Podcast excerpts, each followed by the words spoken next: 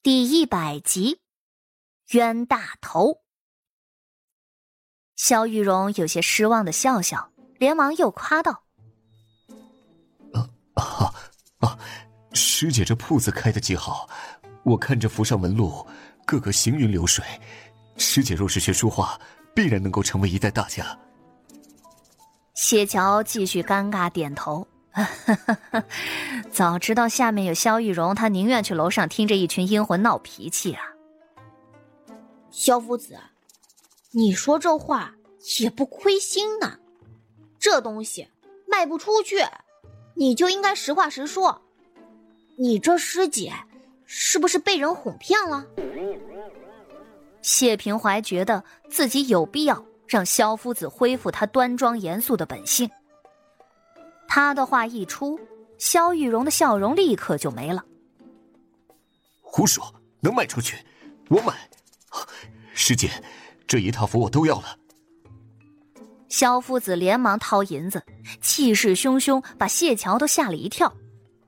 这会儿，常掌柜看到萧玉荣，也走了过来，略有些诧异的道：“萧萧萧夫子，你你确定是要这个吗？”不，东东家说这个是个安胎符啊。安胎符还很贵呢，一枚就要二百文，这么一沓，大概有二十多张。他要来干什么呀？萧玉荣手一抖，符全部都飘落在地上，他傻眼了，又赶紧去地上抓，慌乱的捡了起来，看上去窘迫极了。这。啊师师姐，师姐，你别误会，我没想买这。哎，不，也不是的，我想买的不是这种符，是是。萧玉荣直冒冷汗。这些符干什么用的？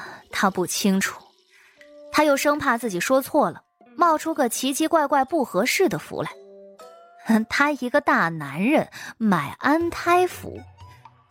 萧玉荣觉得自己前半生的清誉都要没了，不仅如此，还在莫师姐面前出了这么大的丑。莫师姐该不会觉得他行为古怪，不是好人吧？萧玉荣急得就像是热锅上的蚂蚁，脸上憋得通红。谢平怀回过神来，捂着肚子哈哈大笑：“罚他抄书啊，遭报应了吧？”回头他就要告诉书院的人，就说萧夫子买安胎符。萧夫子悠悠的回过头，那眼神阴飕飕的。他转过头，声音都带着几分委屈：“莫师姐，这谢家的小子略顽皮了些。”谢桥实在是受不了萧玉荣这样，先不说论年纪。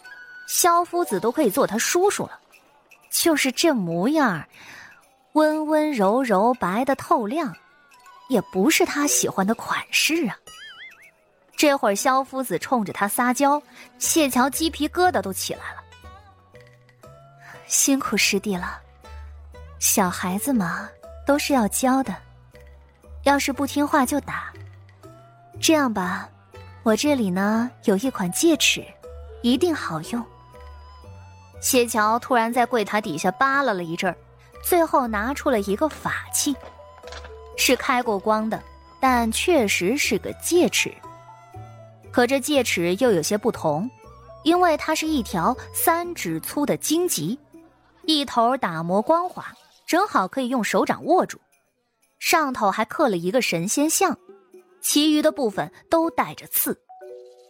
萧夫子愣了。他呆呆的看着这戒尺，谢平怀心头一紧，这荆棘戒尺打下去，他还能有好肉？比他大哥还狠呢！我又不认识你，你和我多大仇啊？我认识你姐姐，这都是你姐姐的意思。我大姐可疼我了，从不打我的，所以。前辈，这戒尺您自己收着吧。萧夫子不是您师弟吗？我瞧他对您这铺子特别不满意，要不您用在他身上好好教导教导。说完，谢平怀拔腿就跑，不跑留着干什么？挨揍啊！他身边其他人也都一起跑了，速度之快让谢桥暗暗啧舌。他这弟弟必有武学天赋，瞧瞧这来去如风的速度，真是个好苗子呀！萧夫子愣愣的接过东西，瞧着这荆棘，发现这戒尺看上去不太像是新的，也不知道放了多久，才能有这么油光锃亮的模样。甚至上头还散发着一股香味儿。不论如何，这也都是他师姐送的。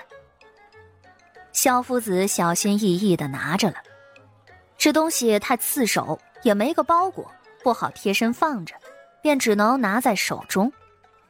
却见谢桥对着他笑了笑：“成会，二两银子。”萧夫子怔住了。一条，一条荆棘卖二两。是啊，这是开过光的。谢桥连忙道：“难不成这是嫌贵？可是他开光确实是很辛苦的。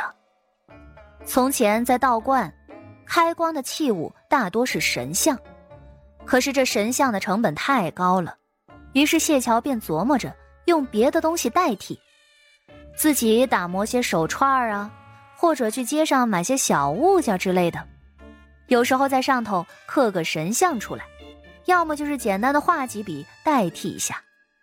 但是开光仪式可确实没省过啊，要净身去邪、上香净坛，各种咒文他也没少念，加起来零零总总十几个步骤呢，作用也是有的。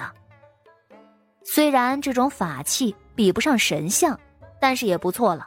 二两银子卖的可真是不贵。看谢桥拧着眉头，萧夫子连忙付钱。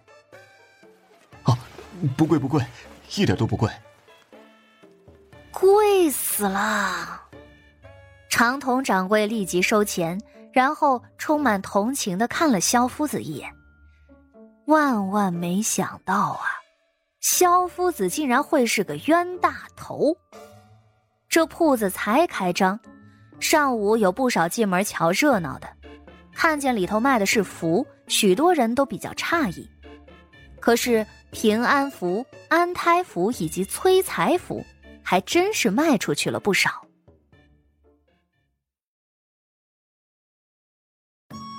本集就播讲到，感谢您的收听。去运用商店下载 Patreon 运用城市，在首页搜索海量有声书。或点击下方链接，听更多小说等内容。